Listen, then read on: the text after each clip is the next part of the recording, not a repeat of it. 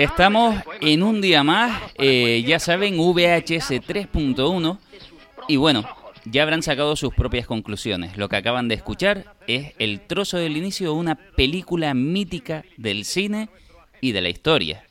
La película de la que vamos a hablar hoy es Mary Poppins. Hola, ¿qué tal?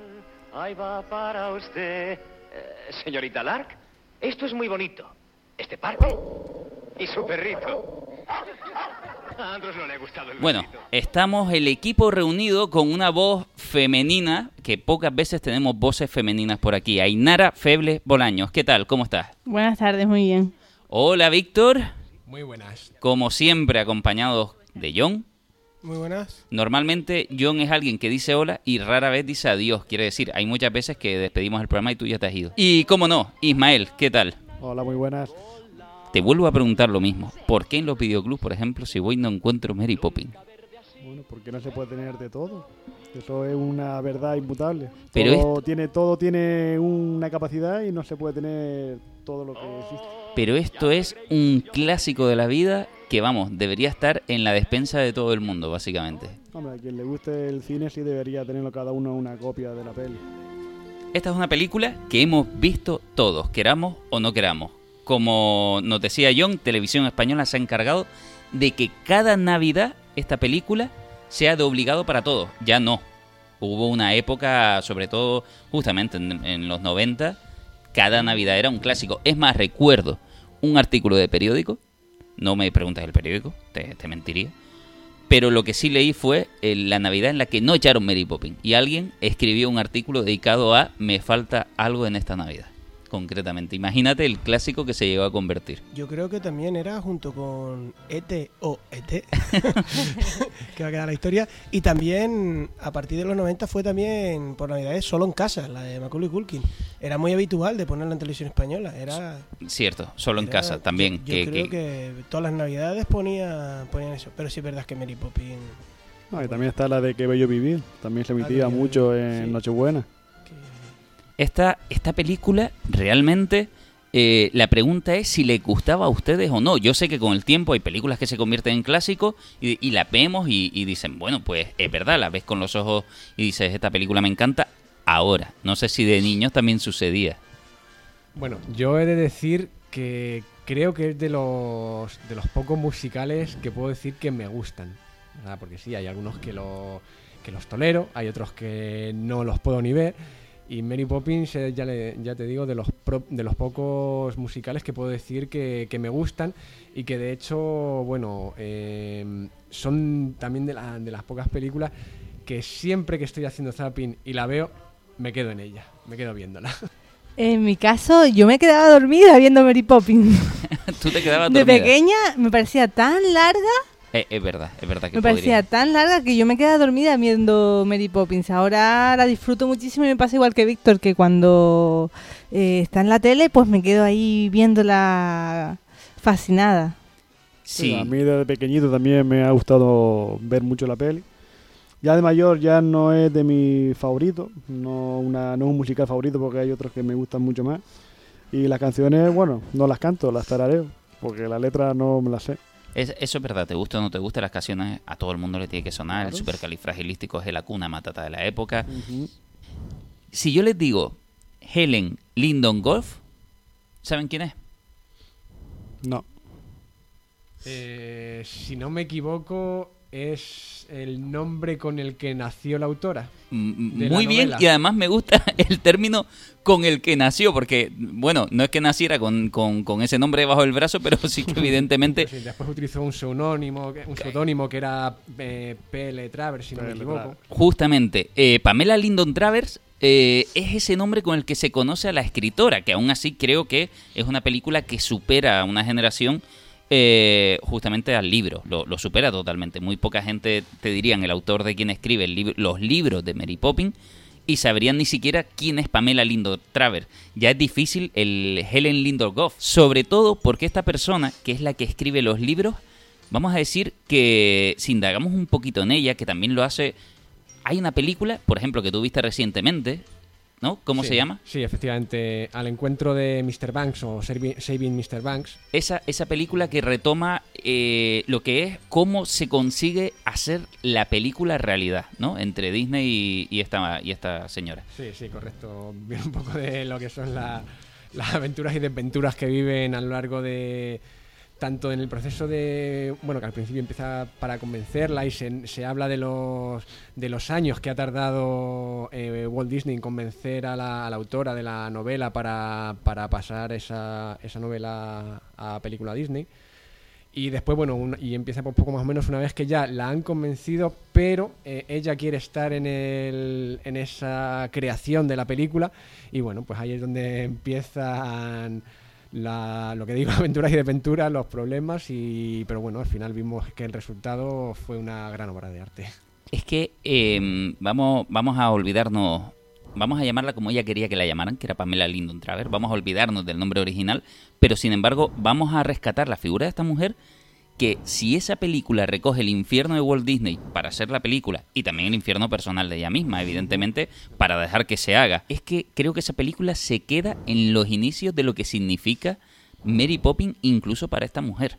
Quiere decir, esta, esta mujer, no, vamos a hablar que era una persona que como bien se ve, ahí vemos una puntita de ese iceberg donde ella ama a su padre, lo adora, a niveles de que pasa por encima que el hombre es alcohólico total, pero sí que lo mitifica, lo mitifica de una manera brutal. Y vemos cómo es la vida de esta, de esta persona cuando es niña todavía y cómo ya desde entonces tiene una, una imaginación desbordadora donde de alguna manera ella encuentra eh, que en contar historias y a la hora de contar historias eh, es capaz de, de reflejar un mundo que pocos pueden hacer de la manera que ella lo consigue. Y cuando digo que tiene un carácter duro, es un carácter, pero es que yo creo que la película se queda a la mitad o, poco de todo, porque incluso, vamos a decir, ella toda su vida ha negado que ella incluso haya escrito Mary Poppins. ¿Esto qué quiere decir? Que ha sido cabezona hasta con ella misma. No es que no la haya escrito, el papel y el lápiz lo manejaba ella y, y la máquina de escribir. Lo que pasa que mm, ella se siente ajena a ese personaje y como muchos artistas llegan a decir, Mary Poppins es una idea que volaba por el aire y rebotaba en mi cerebro y yo simplemente transcribía esas ideas que estaban por ahí flotando. Sí, así, basado en, en vivencias personales. No, cosas ella dice que no. Ella dice que no. Ella dice, eso está por ahí volando y yo como autora lo que hago es escuchar y, y apuntar. Es falso, es evidentemente falso porque está justamente esa imagen del padre mitificada, está justamente en Mary Poppins.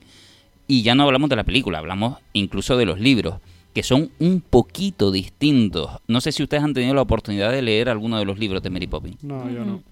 todo, todos unidos porque ella lo que hacía era eh, escribir mm, pequeñas historias que no tienen nada que ver con la película de Disney. Tienen que ver con que sí que es verdad que existe el papel de Mary Poppins, la familia no es exactamente esta, si están los Barney y demás, pero hay incluso niños más pequeños, hay un bebé. Y, y ella lo que hace, evidentemente, es tener pequeñas aventuras como mm, institutriz, efectivamente, que, llega y tiene que cuidar a los niños y no sé qué, y tiene esa, esa especie de magia, ¿no? Ella recoge todo eso de su vivencia, justamente de institu- de institutrices que ella, ella conoció en Australia. Ella nació en Australia, perdón, pero era un lugar que no, que no especialmente no le encantaba. Y justamente cuando muere su padre, ella que tenía una vida un poquito eh, difícil, se nota que no le gusta hablar de sí misma.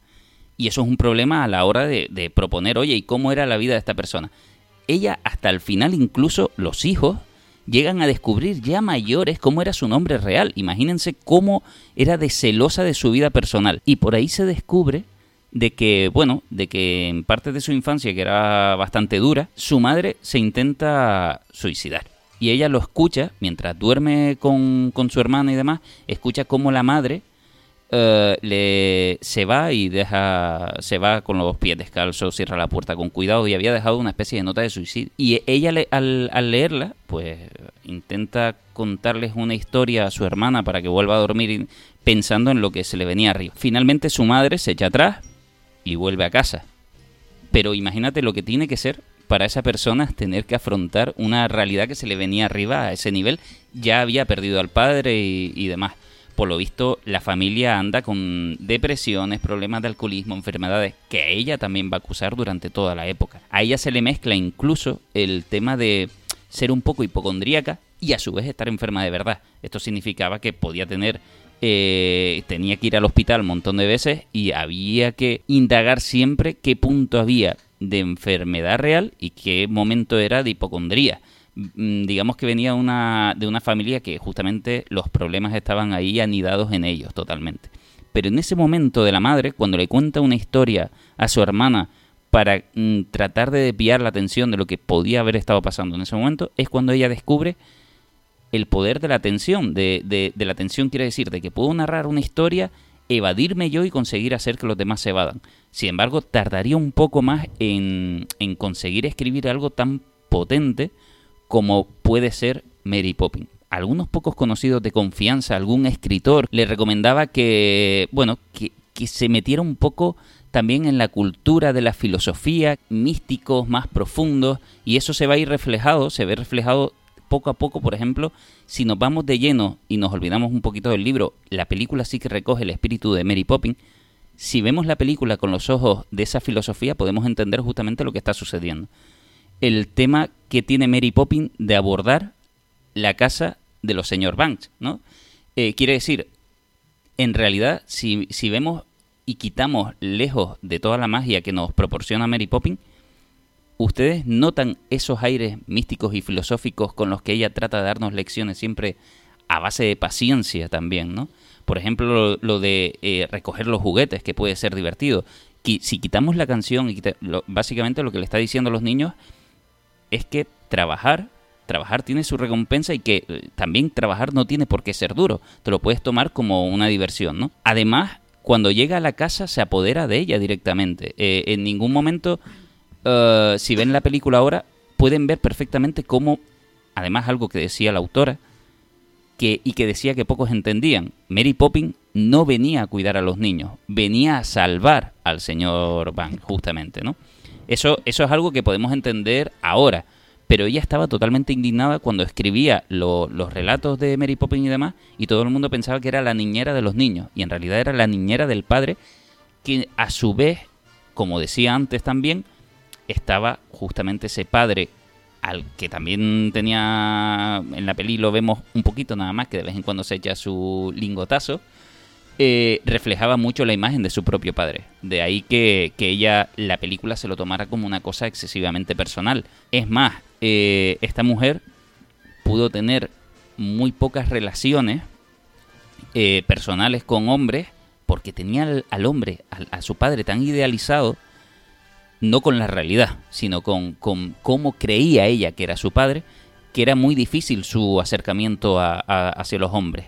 Los hijos dicen que la vieron alguna vez filtrear y demás, pero, pero rara vez eh, podía tener una relación larga en general. Era una mujer, como decimos, especial, tanto que vamos, vamos a, a decir que hubo un momento en el que quiso adoptar, quiso mm, ser madre y vio que sus relaciones eran complicadas y lo que le pidió a su a una de, de las limpiadoras de su casa de 17 años era que si quería ser su hija, prácticamente la quería adoptar. Y esta, esta mujer le dijo, señora, no creo que a mi madre le gustara que me adoptara usted. Así que con el tiempo lo que hizo fue adoptar a un niño que tuvo que elegir entre un parto de gemelos y dijo, bueno, pues pito pito, gorgorito, y se llevó a un niño. O sea, esto, esto se convierte en un drama en su vida porque, bueno, en su vida no, pero su hermano después fue en busca de su hermano. Quiere decir, el hermano que ella no se llevó supo que tenía un hermano y lo llegó a encontrar, se presentó en casa de Pamela Lindon. Le tocó la puerta y le dijo, es que vengo a ver a mi hermano. Y, con la misma le cerró la puerta, le dijo, no, no, no, eh, aquí no tienes nada que hacer. Finalmente se encuentran, ti- tienen una discusión y se encuentran los dos hermanos. Pero para que se hagan una idea, antes de que abordemos la, película la película y, y demás, del carácter de la autora de los libros. O sea, eh, es una auténtica locura, es un arriba y abajo constante en su vida. Y realmente mm, todo- todos estos pequeños guiños parecen ser de, de- de una figura compleja. Esto quiere decir, como bien nos revela después la película, que esa mujer, que también podríamos decir que está hecha a sí misma, que tiene su propio éxito, además ser mujer en una época que no puede ser que no, evidentemente no, no fuera quizás con las facilidades que hay ahora. No voy a decir que las mujeres lo tienen siempre fácil ahora, pero evidentemente antes lo tenían más complicado. Imagínate con un hombre como Walt Disney, que también era un hombre hecho a sí mismo, que era un hombre que también había tenido una infancia dura de la que creía haber resurgido como, lo, como, como el Fénix, eh, dura de trabajo. Eh, entonces, claro, de repente ahí hay un choque de trenes que esa película refleja solo que hay gente dura ahí, que hay dos, dos, dos personajes duros de la historia, pero no nos podemos hacer a la idea de cuán duro podría llegar a ser. O sea, de hecho, Disney llega a odiar totalmente la, diga, eh, la- las charlas con, con esta mujer, las reuniones de trabajo, y se iba. Ya es que se iba. Dice, ahí les dejo a, a Pamela y yo me largo. Y saquen las conclusiones que intenten sacar para la película. Porque se vuelve un auténtico atropello sacar Mary Poppins adelante. Y ahora sí que podemos hablar de la película Salvando a Mr. Banks. Bueno, Saving Bueno. Mr. Banks. Bueno, eh, nada, eso solo comentar que bueno que de hecho no la no la invitó a la primera, al estreno de la, de la película, o sea, tuvo que, Que ir que ella y, y presentarse allí y decir que he venido, o sea, porque no eh, no sé qué excusas usa- usaría o demás, pero bueno, en la película dice que no le invitó por salvar su película, o sea, porque sabía la personalidad que, que gastaba esta mujer y tenía miedo de que pudiese llegar a, a liarla en ese estreno, en esa premiere, y la verdad es que no le venía nada bien. Y por eso no le invitó, pero bueno, al final allí, allí estuvo y parece que, parece que al final le gustó el, el resultado final a la, a la autora dentro de lo que cabe. Bueno, hasta donde yo lo que estuve investigando es que Walt Disney no quería hacer el Mary Poppins que tenía ella en los, en los libros. El- la Mary Poppins que está en los libros es una persona, por lo que ha ido contando, igual que, igual que ella, persona dura. Y hay un relato que de cuando me estabas contando lo de los gemelos, eh, leyendo información sobre esto, hay un relato de Mary Poppins que elige también dos gemelos. Y elige por medio de la astrología al más sano aparentemente. Y digo, vaya, pues ahí reflejó, volcó una de sus De sus vivencias, vivencias, claro. la volcó ahí. Y claro, ese personaje no lo quería, Walt Disney no quería que fuera igual, quería que fuera eh, el resultado que hemos visto en la película, una Mary Poppins mucho más entregada a hacer, digamos, el bien, no a, a- a, digamos, a elegir forzosamente entre dos y, digamos, eh, si puede ayudar a los dos, ¿por qué vas a elegir a uno de ellos? Efectivamente. Y claro, ellos dos andaban en trifulca porque ella quería tener la visión que de los libros en la película y Walt Disney dice que no, que la película tiene que ser, como yo digo, y va a ser de esto porque si alguien que conoce la fórmula del éxito para una película, eh, Walt Disney, él sabe qué hacer y qué teclas tiene que tocar para que la película tenga el éxito y sabe que una Mary Poppins amargada no lo va a tener. Efectivamente, efectivamente. Fueron 20 años de negociación, por lo que yo había estado leyendo. ¿Y por Y- qué se lo vendió?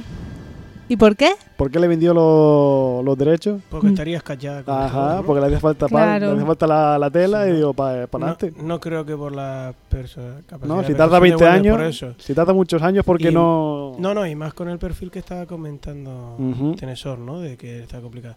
Lo que sí está claro que, a ver, la película deja bien claro que es una adaptación. Ujú. ¿vale? Entonces, no, no, si no digo mil- eso. Por eso no, no, pero quiero decir que las películas muchas veces te ponen eh, la película y pone inspirada en la novela de fulanito o es una adaptación de no sé qué o basada en hechos reales. Hay otras veces que te pone basada en hechos reales y otras veces inspirada en hechos reales. Claro, pero Entonces, esa es la diferencia. Entonces, claro, yo creo que a esta mujer, por lo peculiar que estaban comentando, que yo desconocía, eso, eh, y el choque de trenes que apuntaba, creo que eso, que le costó digerir a la autora de esa novela el que era una adaptación. Y en esas adaptaciones, pues hay modificaciones. Se coge la esencia, pero después la adapto a, a- a- a- a mi gusto, a la industria en este caso Claro. cinematográfica, que para eso yo estoy poniendo la pasta. Yo simplemente quiero de ti los derechos que me... de- Lo que pasa es que hay veces que entre director o productora eh, y, y, y- autor y novelista es mucho más fácil y hay otras veces pues bueno pues que se ponen muchos palos en la rueda fíjense hasta el punto que se llegó a hacer este, esta, esta película ¿no? que estaba apuntando antes de Tom Hanks y Emma Thompson creo que era, ¿no? Para, para, para que para hacernos una idea de la magnitud de las vicisitudes que tuvieron que pasar, que incluso se hace varias décadas después. O sea, fíjense si, si dio hilo a la cometa, ¿no? Como aquel que dice. Para, para llegar a hablar. Pero bueno, no es, no es nada nuevo, ¿no? Dentro de la industria lo- los tira y aflojas que ha, que ha habido, ¿no? O entre directores y, y actores que ponen unas exigencias, las peculiaridades- peculiaridades en definitiva, porque no debe de ser que al final hay personas, ¿no? Detrás de, de esta historia y bueno, Pero- con sus más y sus menos. Claro que eh, tú estabas diciendo también de que tienen una cierta, una, un- una vida tormentosa, ¿no? Y claro, eh, esta película, ah, por lo que yo recuerdo en, en esta que suelen poner en televisión española de peculiaridades o cosas curiosas de Sí, algunas anécdotas películas y anécdotas y tal. eh, la, la Euskal Televista, la- el canal autonómico este vasco, tiene un programa dedicado a, a sí, el de la cosas, ETV, ujú. sí, de la TV que, que son de eh, fallos que hubieron en ciertas películas, eh, errores, eh, anécdotas, eh, disputas y hacen, bueno, pues se meten, pues, parece que el programa lleva ya unos cuantos años emitiéndose y, y dura sobre 45 minutos, una hora y tienen ahí un fondo que te campan, ¿no? Y yo recuerdo, eh, no sé si fue en, la ETV o en televisión española, de que Mary Poppins, como otras muchas películas, eh, tuvo ciertas maldiciones. eh, y me explico. Este, algunos de los protagonistas, que ya hablaremos, eh, de hecho eh, Dick Van Dyke, eh, tuvo problemas graves con el alcohol. Tú estabas apuntando del padre de la, de la autora de la novela, ¿no? Pero es que en los años 40, 50 y 60, hoy en día ahora están las drogas de diseño, ¿no? En las últimas décadas. Como en los 80 fue la heroína. Pero es que el alcohol formaba parte. No, y forma. Y, fo- Y formaba forma. parte. Pero en aquellas épocas, más, ¿no? Estamos hablando de los años 50, 60, 70, de la industria, esas pedazos fiestas que se hacían en Hollywood, y el alcohol era, y era muy fácil eh, quedarse eh, enganchado, enganchado. con problemas con, con el alcohol, problemas de insomnio, con problemas, bueno, la propia Marilyn Monroe, ¿no? Que estaba enganchada a esas pastillas, esas cuestiones, porque también la propia presión, ¿no? Entonces, estuvo como un poco maldita porque sí hubieron, en cuanto a lo que eran los actores, eh, bastante malfario, como se suele decir, ¿no? De hecho, creo que uno de los protagonistas de, de los niños Mm, murió muy... a los 21 muy- años. muy joven. Yo sabía que, que había muerto porque me acuerdo de ver. eh, pusieron un especial de eso, de toda la, la mano negra, por así decirla, que tuvo la película, ¿no? Y el chico este, uno de los, de los dos principales de los niños, pues murió muy joven, de una enfermedad y tal. Eh, en definitiva, que bueno, que no deja de ser una, una cosa que no haya pasado en nuestra historia, lo que pasa que sí es verdad que, bueno, con la exposición que nos acabas de hacer, eh, en, toda regla era un personaje esta, esta autora, ¿no? De la novela. Eh, es que esto que acabo de decir no, no lo voy a decir solo porque diga, bueno, pues esta es la vida. No, porque tenemos que entender la película a partir, o sea, de las cosas que vamos a hablar, las vamos a entender a partir de la figura de esta mujer, justamente. Y es interesante cómo llega esa película a raíz del enfrentamiento entre Walt Disney y ella, porque sin uno y sin el otro, y estos enfrentamientos, no existiría esta Mary Poppins. Eh, además, Mary Poppins es, el, es, es- es muy propicia para un talento que se está gestando en, en Disney en ese momento, como son concretamente los músicos. Los hermanos Sherman. Justamente, que se, se descubren, bueno, se descubren, en realidad ya se sabía que eran buenos, pero aquí hacen un trabajo estelar donde ya se van a quedar prácticamente viviendo en, en la casa de Disney, Ujú. gracias a, a lo bueno que son. Bueno, yo ahí tomando notas sobre la música que hicieron ellos dos. Hicieron la del libro La Selva, la de Winnie the Pooh, La Bruja Novata con la señora Fletcher, eh, la de Melina el Encantador, que es una de mis favoritas de Disney. Y después hay una que no es de Disney, que es Chiti Chiti Bang Bang, Hmm. que sale Deep and Die, que es del autor de James Bond, de Ian Fleming. Y uno dice, coño, un autor de novela de espía y hace una película de corte de corte juvenil, ¿sabes cuál es? Que es la, de la, la del coche este, que es un coche Sí, volador. sí, sí, Ujú. sí, muy curioso, muy curioso. Son dos hermanos que tienen talento a la hora de hacer mucha música infantil y juvenil mm, que se quede, digamos, en, el, en la cultura. Y aquí, eh, justamente en Saving Mr. Pan, vemos cómo consiguen amansar de vez en cuando con la música, literalmente, a la fiera de la escritora que estaba con ellos sí, ahí. cuando se ven los flapas de los recuerdos que tiene ella con el, con el padre. Claro, eh, el resumen de la película, les invitamos a que vean ese Saving Mr. Van, es que ella no quiere darle los derechos a Disney porque no quiere que, que Mary Poppins se convierta ni en dibujos animados ni en un musical. Y es justamente lo que se convierte, dibujo animado y musical. Entonces, eh, claro, los 20 años, al final, como resultado, dan una negociación donde a ella le dan mucho dinero, ya difícil de rechazar, como decía John, además, porque estaba cachá en ese momento. eh, y además le dejan cierta libertad, no voy a decir de maniobra, le dejaban opinar, que es distinto a, a dejarle crear. Quiere decir, ella como autora podía estar en mitad del rodaje y decir, esto no me gusta, que es lo que vemos una y otra vez, pero al final Disney podía hacer lo que quisiera, Sí, no tenía el veto, ¿no? efectivamente. Opina, pero la última a la hora la tengo yo, que soy el que paga. Voz pero sin voto. Vos, vos, pero sin voto. Voz pero sin voto. De todas formas, eh, yo creo que tú siempre lo tienes. Esa película recaudó, pero. Ah, sí. ¿No? Quiero decir. Costó eh, 4 millones y medio, recaudó 102. Fíjate, en los fíjate, 60. O sea, quiero decir. eh, Estamos hablando de los años pues, 60, casi Sí, nada. 64, ¿no? Por, por eso, en 65, esos años hacer 100 millones... Claro, 100 millones de dólares para cuatro, o sea, eh, Ujú. quiero decir la capitalización que hubo. Y sí recuerdo que tuvo como 10 o 13 o 12, vaya, nominaciones, Ujú. tal. Y lo que estabas diciendo, es decir, la banda sonora tuvo un Oscar. Yo sé que se llevó Ah, al final pero- 4 o 5 Se Oscars. cinco. Y, bueno, y, y la banda sonora fue una de ellas, ¿no? Quiero decir que lo que estaban diciendo los hermanos Sherman, que, que fue porque a mí lo que más se me queda es eh, el rollo, eh, yo cuando la vi de pibito, de- a mí desde siempre la película me, me, me gustó, no sé cuántos años tendría la primera vez que la vi, si 8, 10, 12, pero siempre me gustó. Es más, hasta que no pasaron los años no veía lo- los fallos porque para hacer una película de los años 60 está bastante logrado en cuanto al tema de meter la imagen real con la animación, ¿no? Ahora, A- ahora nos introducimos más a fondo en eso, sí. Y, y la verdad es que a mí me cautivó siempre porque primero las canciones eran pegadísimas, ¿no? Y después por, por el, el- Bueno, siempre no se me olvidará, a mí ah, más que ah, la imagen esta de cuando subía por la barandilla, ¿no? Mary Poppins, que Sí. sube y tal. Eso para mí era un... ¿Cómo? ¿Cómo lo ha hecho tal, no? Y, y después la imagen esta de cuando llega y se va con, con el paraguas. ¿no? Que también es algo muy, muy tal, que con los pies, me acuerdo que eran así, ¿no? Como muy tipo pingüino. Sí. Eh, eso, a mí la primera vez que lo vi me impresionó. Me dio como miedo, ¿sabes? Que decir, wow, que viene la señora aquí y me- y siempre me. Pero claro, ha quedado como un icono. Es decir, ah, tú. Lo mismo que hablamos el otro día de, de que la famosa imagen de la bici, ¿no? Sí. Con la luna llena, que incluso eh, lo, lo utilizó como anagrama Sí, de eh, para Hamlin. Eh, yo creo que Mary Poppins, si pones la sombra con el paraguas, yo creo que, que te vendría, ¿no? El, el icono de Mary Poppins, el icono. que rara vez Claro. una empresa puede tener dos, dos especies de iconos. Quiere decir, evidentemente el icono de Disney es Mickey Mouse, pero para mí evidentemente el icono de Disney también es, con, con mucho poder, Mary Poppins. No, no, es que nunca eh, la industria de Disney pudo, eh, llegó a tener el éxito en cuanto a Oscar de la Academia que, que- que tuvo Mary Poppins. Y estamos en el 2019, ¿no? En cuanto Claro. a éxito y tal. Más allá de la recaudación que estábamos apuntando antes, que fue brutal.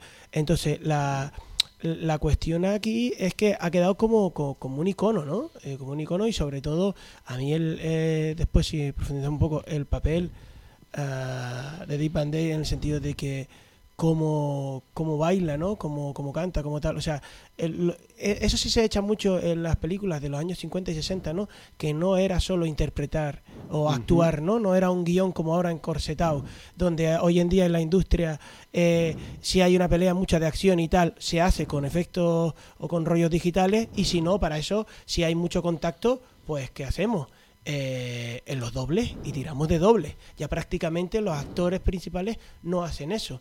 Entonces, claro, eh, Sí, tenían en, tablas en para aquel- poder en hacerlo. aquella época actuaba y además de actuar, eh, eh, cantaba, bailaba, interpretaba, ¿no? Y, y bueno, yo creo que bueno, que era que no había eh, en aquella época eh, esas industrias, esa- esas escuelas de arte dramático y era prácticamente la vida, pero yo creo que era pues eso, pues, pues de todo un poco, ¿no? Malabarista, cantante, Como se refleja al inicio de la película, claramente. Claro, entonces yo creo que, eh, que, que- que vamos, que, que también, sin embargo, curiosamente, el, el- el Oscar se lo llevó eh, Julia Andres, ¿no? Que, que no que no hay que demerecer el papel, ¿no? Pero bueno, fue casi como llegar y besar al santo, porque anteriormente no había hecho cine así de, de, de- de tal y, y llegar. Y sin embargo, Deep Day, que sí tiene unos cuantos años más, alrededor de 10, 15 años, yo lo calculo, más, y ya sí tenía un, unas ciertas cuestiones por detrás, pues claro, ah, ahí sí, sí fue un poco injusto porque tenía el papel protagonista, vamos, en mi punto de vista, al igual que, que Poppins, que Julie Andre, y, y- y no, no voy a decir hizo más, ¿vale? No, para que no, no, no quiero ser un rollo de mm, escorado, de machista o de no, porque él era el hombre, no, no, no, sino porque me parecía que, que estaba a la altura. Yo no recuerdo si él llegó a estar nominado Hombre, al Oscar. No también recuerdo, es verdad, pero- uno, que ya tenía bastantes nominaciones, ya se le iban a otorgar mm, bastantes nominaciones y premios a la película, eh, y que aún así, es verdad que Dick Van Dyke hace un papelón, pero quien se come la pantalla es Mary Poppins. La sorpresa es Mary Poppins y es la protagonista absoluta de la película. con su cara angelical. En 1964 llegaba Mary Poppins. ¡Es ver! ¡Es ver! ¡Al compás!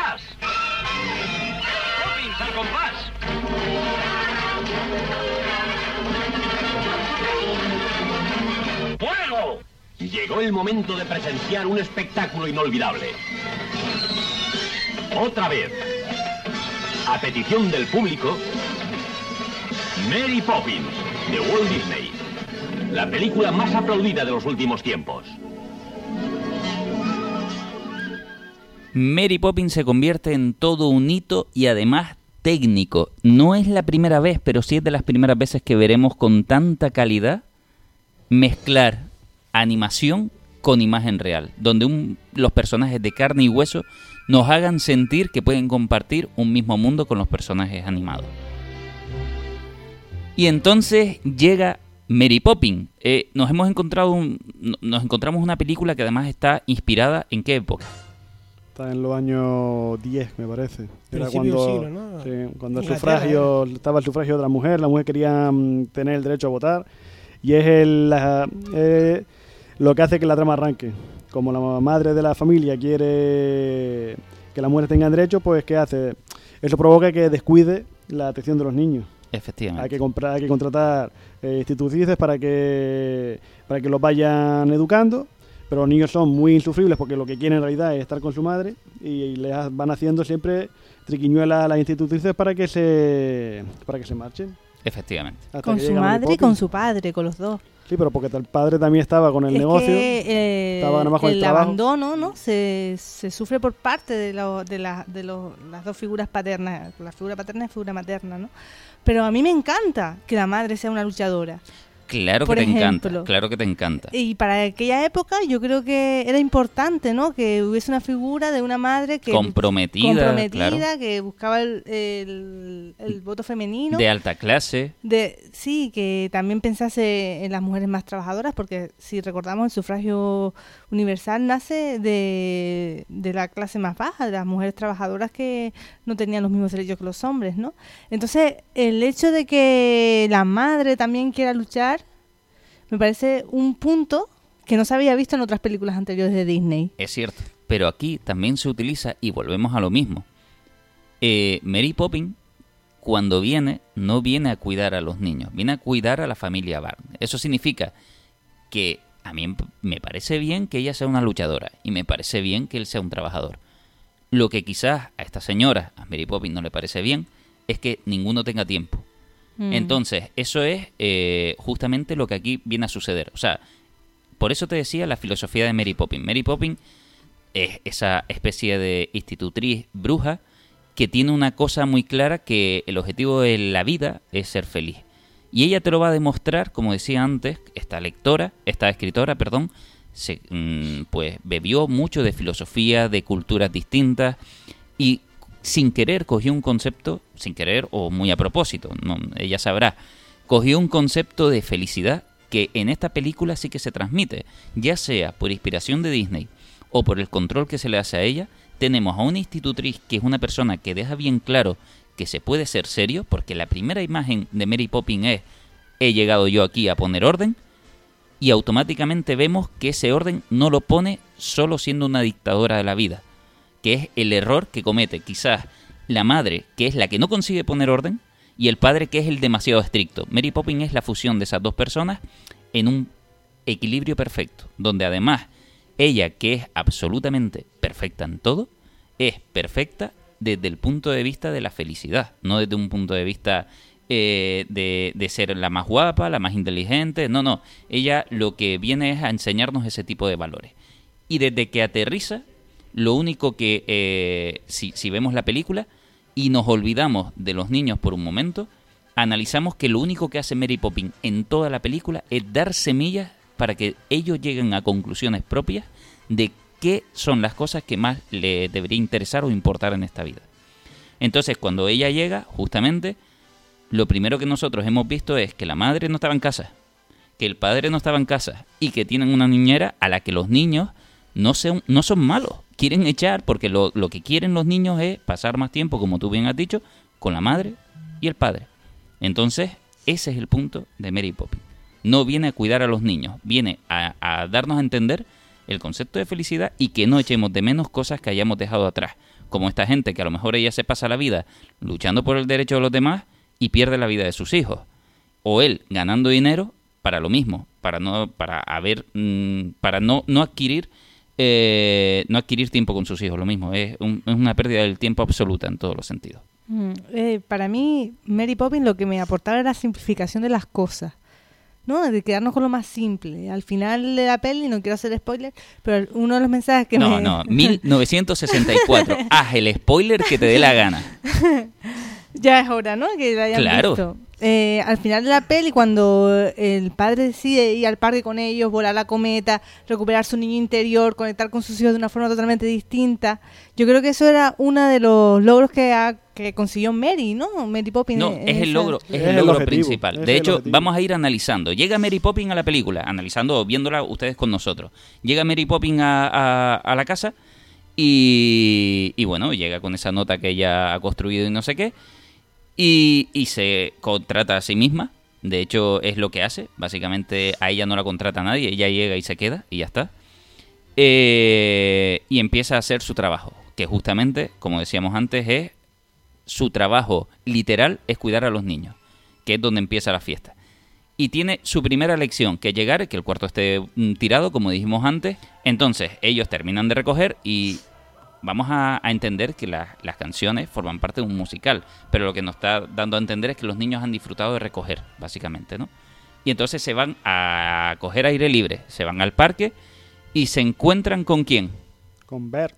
con Bert, que es el, el pintor callejero. Bueno, el pintor y como decía John, el, de todo, El manita. el de todo un poco. Ay, el multiinstrumentista, pues yo me acuerdo que llevaba un bombo, un Sí, platillo sí. tipo como Bob Dylan. Hombre Hombre orquesta. Hombre orquesta, sí. orquesta. ¿No? Que iba con. tipo como Bob Dylan en sus inicios, ¿no? Con ese bombo, esos platillos y Mm, tal. la- Un bohemio. Sí, el acordeón y todo. el- y lo hace sonar, o sea, decir, quiero decir que, que aquello no estaba preparado y, y tiene su ritmillo, ¿no? Sí, Y la verdad es que, que, bueno, yo creo que también eso, el papel que le engancharon a- al actor, ¿no?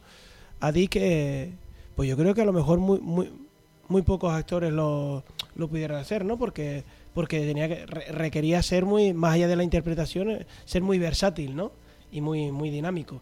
Y, y, demo- y, y denos, y démonos cuenta que no era especialmente joven eh, Dick ah, cuando hace ese papel. Es decir, no tenía eh, 23, 24, 25 años, sino creo que ya estaba sobre los 40, ¿no? pero Dick Van Dyke de todas maneras es una persona que incluso haciendo Diagnóstico Asesinato, que es la serie que se hace mucho después el ya canoso, Mm, hijo. tiene, tiene, tiene un...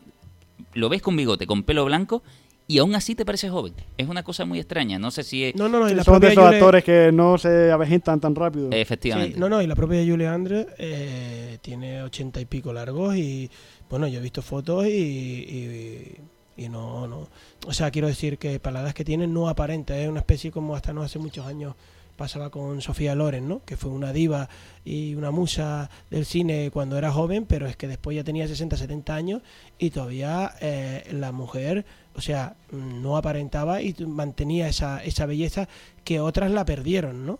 Ah, saben vivir bien, saben vivir como Mary Poppins con esa felicidad y para mí que eso hace que no se note después en los rasgos. Efectivamente.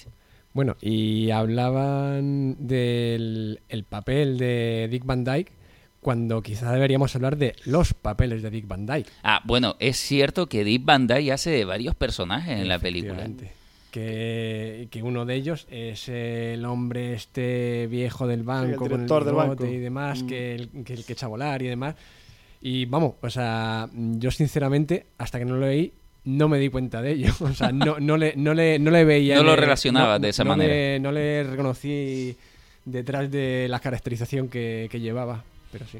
No, no, y, y lo hace genial, cada uno de los papeles lo veremos, además haciendo un, un cameo, ya hace un papel en realidad. En el regreso de Mary Poppins también aparece y también aparece disfrazado de eh, con el maquillaje de ese hombre del banco, pero que sería el hijo de ese hombre del banco, pero también súper viejo. Y también intenta hacer un pequeño baile ya con la edad que tiene el hombre, pero que bueno, a su edad ya quisiera yo moverme lo, lo que se mueve ese hombre.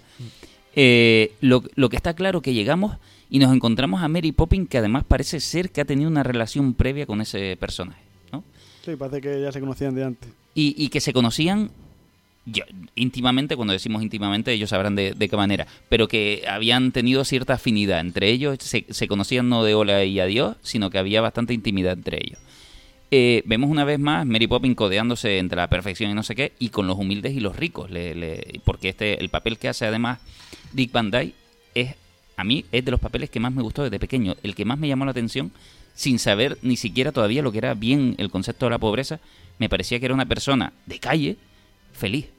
Y es de lo que está hablando todo el rato la película, ¿no? No, no es tanto la posesión material, sino qué quieras hacer en la vida. Y este hombre lo que quería era ser un bohemio, estar ahí, eh, disfrutar de, la vida y lo hacía a su manera, fin. Eh, cuando tenía que limpiar chimeneas limpiaba y cuando tenía que pintar en la calle pintaba y cuando tocaba un instrumento pues tocaba. Y ya está, eso, en, en eso se basaba. Y era más feliz que el otro hombre que ganaba dinero todo el día en el banco.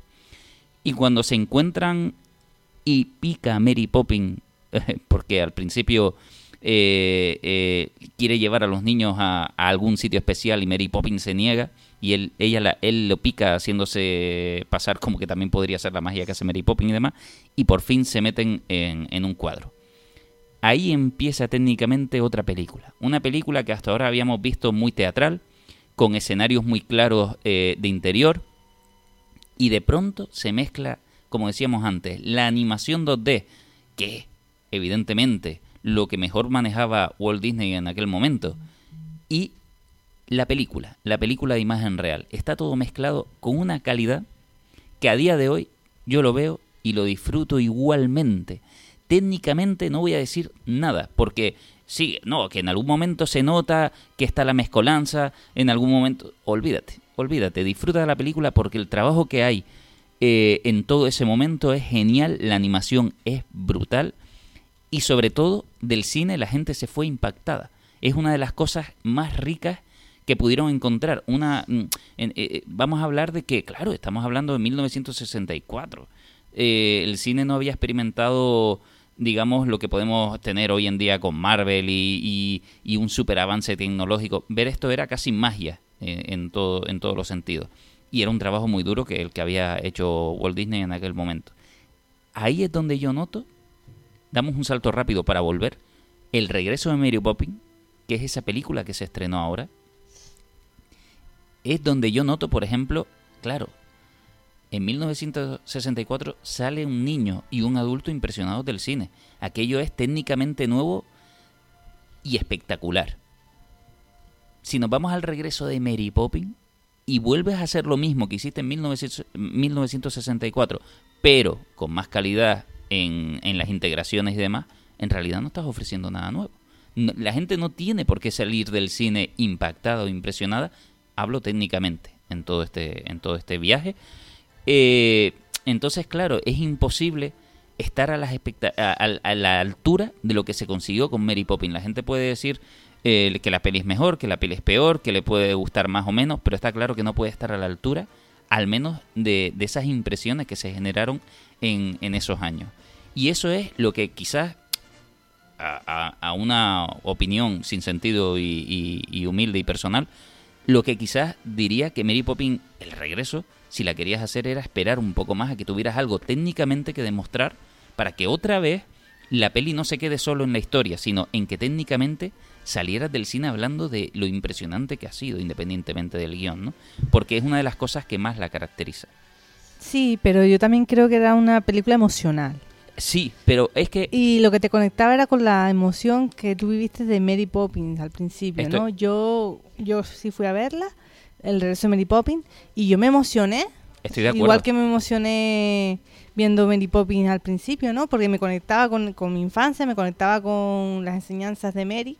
Y, y sí que te transporta un poquito a ese lugar. Es verdad que técnicamente ya estamos acostumbrados, nuestro ojo está acostumbrado al 3D, a, pues a la animación, etcétera, etcétera, y no, y no flipas, y dices, guau, como, como puedes Y, haber y- y a lo mejor no hay por qué hacerlo. Claro. Lo, lo que digo es que hay películas que aparte de lo que ya tienen, han llegado para demostrar algo. En este caso, la integración con los dibujos animados e impresionar. Independientemente que también la historia es emocional y gusta mucho y Disney hay algo que se- le encanta hacer, que es decir, si tú me diste dinero en el 64 Ahora y me para adelante el esa 17. generación le vuelvo a sacar la hucha, ¿no? Pero si querías atrapar también a la nueva generación, si también hubieses conseguido darle lo mismo que le diste a esa generación, que es la espectacularidad de salir del cine y decir, la peli es genial, pero además viste cómo hicieron eso. Eso no puede suceder ahora. Ahora mismo, con la técnica que hay, estamos demasiado alimentados con técnicas nuevas. A lo Hmm. mejor todavía faltaba algo para mm, dar algo más especial en ese sentido. Ahora, el trabajo que hay en el regreso de Mary Poppins, a mí me parece también alucinante. Y no vamos a entrar a valorar del todo lo, lo buena o mala que puede ser en, en todos estos sentidos. Regresamos al Mary Poppins original. Yo ahí te preguntaría una cosa. Yo no he visto la del regreso de Mary Poppins, pero después de más de 50 años del estreno de la primera, que aguanten esos efectos especiales y no sea, digamos, no sean tan, no se noten que son efectos especiales, yo te pregunto, en el regreso de Mary Poppins, ¿esos efectos especiales se van a mantener? ¿O ya se ven viejos antes de que se estrenen? Porque hoy día está la costumbre de un CGI que a los seis meses de estrenarse la película, ya eso, el CGI ya se nota, ya se ve obsoleto. hicieron algo sensato y es respetar la animación tradicional en 2D. ¿Y qué pasa? Que ahora fluye mejor, que no fluía mal. No, cuando digo mejor, a veces el mejor es una palabra que es capaz de despreciar lo que había anterior y no es real. Lo que había anterior ya era genial. Cuando digo mejor, es que fluye mejor, los colores están más vivos, hay muchas cosas que técnicamente... Pero sí, sin embargo, sí que es verdad que van a conseguir una película que aunque la veas dentro de 50 años, sabes que es animación 2D integrada en, en la película y se va a ver genial. En la segunda parte no hay tanto CGI como lo hay ahora mismo en casi todas las películas. Eh, si lo hay, si lo hay, está bien puesto. En- o sea, tú ya ves automáticamente cuando una película va a cantar y cuando no. En, en este caso, sabes perfectamente que si hay una crítica a Mary Poppins, va a ser de otro tipo, no técnicamente. Estoy, día estoy Disney, convencido. sobre todo con sus películas de así de eh, live action, el CGI suyo es demasiado pobre para mi gusto. En, en algunos aspectos podemos decir que sí y, y en otros vamos a decir que Mary Poppins está bien cuidada. En todo esto está bien Yo tengo cuidada. una pregunta para todos, que seguro que los cojo en 33, que no la sé ni yo, pero la lanzo al aire para ver. Mary Poppins, ¿eso de Poppins qué, qué venía? ¿Su apellido o venía de algún lado? ¿Por qué Poppins? Poppins no, ¿Qué significaba eso? Popping, que yo sepa, eso sí que es verdad, eh, no, no tiene más allá de, de la sonoridad que la autora le, le propició, Mary Poppins. No, Porque ahora, Supuestamente obedecía al apellido, obede- obedecía al apellido. que no es un apellido, no. Poppins no es un apellido, ¿sabes? Que se haya oído, por ejemplo, el señor Banks, ¿no? Banks sí, sí es un apellido que, que se haya oído, pero el Poppins... tío del príncipe de Bel Air, ¿no? Por eso, ¿no? Que, que es un apellido. Y siempre me decía Poppins y no sabía yo, eh, ¿sabes? Que, hombre, es, es- es muy resonante, o sea, Poppins tal, pero, Bueno, la, pero la- la lancé ya al aire para... O sea, eh, que- es interesante si, venga, si encontramos algo que resuelva tu duda en mitad del programa, lo, lo decimos, pero a priori yo lo tomo como Peter Parker. Es un nombre que suena bien porque suena bien. Y ya está, y porque... pero Parker sí lo he oído yo de apellido. Sí, no, pero no me refiero a eso, me refiero que No, lo que pero en busca los un... cómics en esa época siempre se usaba que los nombres fueran similares. Bruce Banner, Peter Parker, Sí, sí. eh, Pero sobre todo- un juego de palabras. Sobre todo que fuera bien sonante. Eh, es lo más importante. Un protagonista, cuando lo empiezas a construir, aparte de la personalidad y ciertos rasgos físicos, si va a ser visual, que deban ser interesantes, el nombre debe también tener cierto carácter. Y evidentemente, Mary Poppins tiene mucha carisma. ¿No? Si Mary, Sí. Mary Smith, por Ya, ya. ejemplo, hubiera, se Lo que sí quedado está claro es que, al margen de lo que estábamos hablando antes del papel de la mujer también, que en los años 60 u- eh, una película eh, girara en torno a, a una mujer, ¿no? Porque el papel protagonista lo lleva la mujer. Es cierto que tiene el rol de que en aquella época estaba, ¿no? De que o eras ama de casa o eras cuidadora, ¿no? O como me llamarían ahora. ahí yo tengo chica de au pair, ¿no? Y demás. Pero si el, el hecho de que esa eh, fuera la protagonista, no una mujer, y que incluso tuviera poderes, ¿no? Pues contra, para estar a mediados de los 60 y, y tal y como estaba en esa sociedad, ¿no? De estadounidense, que en aquella época, en, en aquella década, pues, pues ni tan siquiera la- la- la- la- las personas de, raza negra tenían derecho ni tan, ni tan siquiera a, sentarse en las guaguas o, a, pedir un bocadillo, ¿no? O- o la propia mujer, como estábamos diciendo, a participar en ciertas pruebas deportivas, pues claro, cuanto menos otorgar eh, una película, eh, destinar pues casi 4 millones y medio, estaba diciendo antes, de dólares, que eran mucho dinero para aquella época, a una película donde todo el poder lo lleva a una mujer, cuanto menos, ahora desde, desde este prisma, ¿no? Pero era fácil también asumir que aunque fuera una mujer y fuera... En realidad es una niñera, entonces era fácil de asumirlo. Claro, no- papel lo tenía, pero una niñera especial, una niñera Sí, con eso- poderes. eso sí, y, pero- y- y que arregló la vida del hombre. Sí, Porque pero, pero, que traía, pero que la película se ve más... De... Yo ahí digo una cosa. Que yo estaba buscando, mientras estaban ustedes hablando sobre el apellido de Mary Poppins, ¿Y? y he encontrado una peculiaridad que dice que era She Pops In. Pops In, como que ella aparecía. Y Ah. hablábamos un poco del misticismo ese que veíamos en la película, ¿no? Como Sí. ella aparece del cielo, Mm. etcétera, etcétera. Pues Mary Poppins, pues ser puede Pops ser de Pops sí. In, de aparición. Interesante. Sí. Yo hoy digo una cosa sobre lo que es el papel de la mujer en el cine en esa época. Escarlata O'Hara, También. año 39. Ahí había una mujer que era una chapa alante y había que hacerle frente a algo y se la hacía. Eh, se dice ahora con el con el- toda la polémica ahora con el Me Too y tal que siempre en el cine la mujer siempre ha estado denigrada y todo eso y yo no yo no comparto ese yo no comparto esa opinión porque siempre en cada década siempre ha habido papeles donde la mujer siempre ha tenido un buen rol. Pero tuvo está un bajón. claro, está sí, pero está claro que siempre ha sido muchas veces son el secundario. El secundario es la chica que hay que salvar, es el personaje que siempre hay que estar al rescate. Pero también hay muchas pelis en donde la mujer adquiere una fuerza que era inhabitual en esa época. Pero es verdad que las contamos como excepciones, ¿no? En este caso, eh, Ah, y, personajes muy, muy concretos, y sí que es verdad que son personajes sexy, no, no, no se suele considerar en su valentía el, por ejemplo, nos encontramos a Bruce Willis en Jungla de Cristal y ya es el hombre de acción constante, ¿no? O Schwarzenegger, ¿no? quiere decir, son, son hombres que pelean la vida con sus manos, ¿no? y las mujeres son siempre como más sutiles y además sexy en este sentido, es, es la manera de conocerlas, ¿no? Eh, son madres de incluso de los actores, se, se les asimila de esta, incluso Mary Poppins parece la madre de todo el mundo, pero bueno, son, son, es, es otro tema, pero sí que es bar- bastante interesante porque sí es verdad que hay una época en Hollywood donde la mujer coge peso y de repente lo pierde y se convierte en figura nada más, en una figura humana femenina que podemos aprovecharla de vez en cuando. Y ahora se está no empoderando. No, eso no toca hoy. Eh, pero es un tema muy interesante y lo abordaremos, sin duda. Entonces, tenemos a Mary Poppins, justamente, que eh, vuelve a su casa con los niños y los niños están totalmente eh, disparados porque, bueno, acaban de venir de un cuadro mágico especial y el padre no los quiere ni escuchar hablar. No los quiere, vamos, le- le- eh, esos cuentos de fantasía le vuelven loco. Tenemos al padre que cuando empieza la película está relativamente alegre. El padre, hay, un, hay una historia que no se cuenta en Mary Poppins, por ejemplo. Cuando decimos que viene a cuidar eh, o, o a estabilizar o a dar felicidad a esa casa, es por esa historia que no se cuenta. Nosotros vemos a la mujer que va y viene y al hombre que va y viene, pero no se cuenta qué está pasando por ahí. Lo que ustedes decían, la América de las mujeres, de, de que bueno que había que defender derechos y estaba la mujer involucrada y un una y estaba el hombre trabajando en un banco que además la cosa tampoco iba a pintar muy bien con el tiempo. Y cuando empieza la película vemos que él está súper feliz, pero de vez en cuando llega a casa y se toma un traguito y está como cada vez más mosqueado. Es un hombre que se está tragando sus problemas. Es un hombre que fuera de la casa no lo estamos viendo, pero no está llevando una vida fácil. Y eso lo deja claro ella.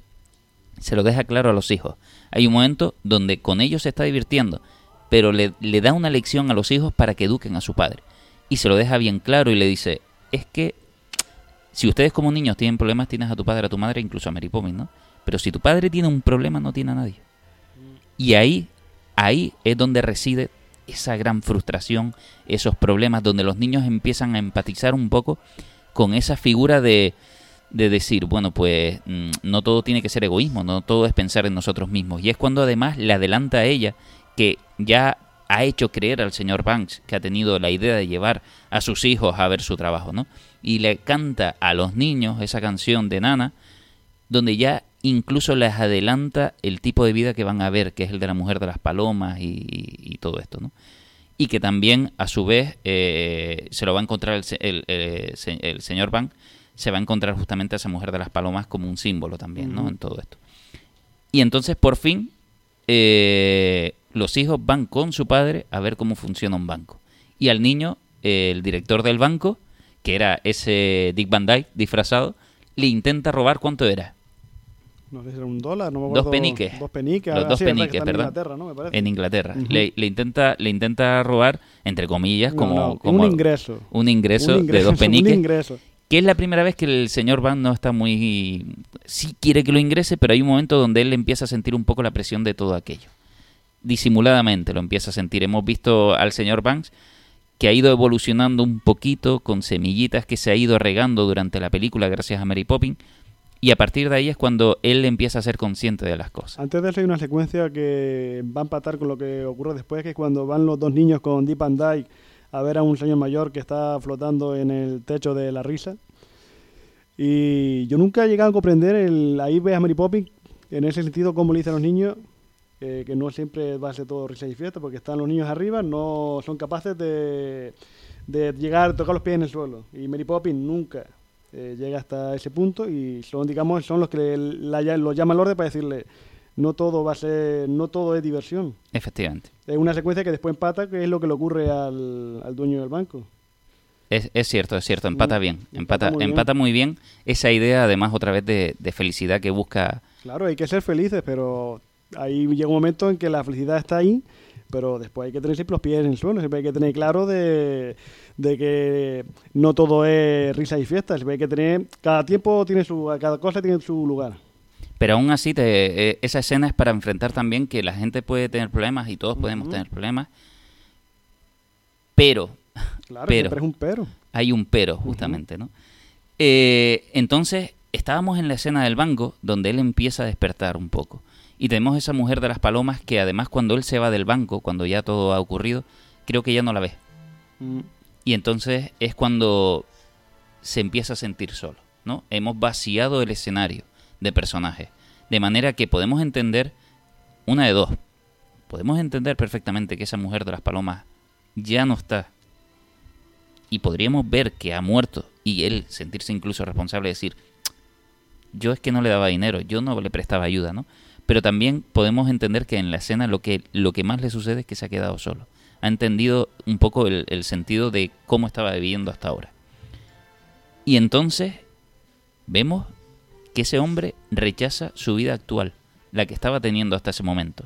En una época eh, donde, bueno, siempre en todas las épocas la clase lo ha sido todo, pero en esta época era, estaba muy claro que él era una persona distinguida y luchaba por mantenerse ahí. Y sin embargo en el banco ya lo despiden, pierde su trabajo, le rompen su bombín, le quitan su paraguas, que era otro símbolo de distinción, el, el paraguas y el bombín.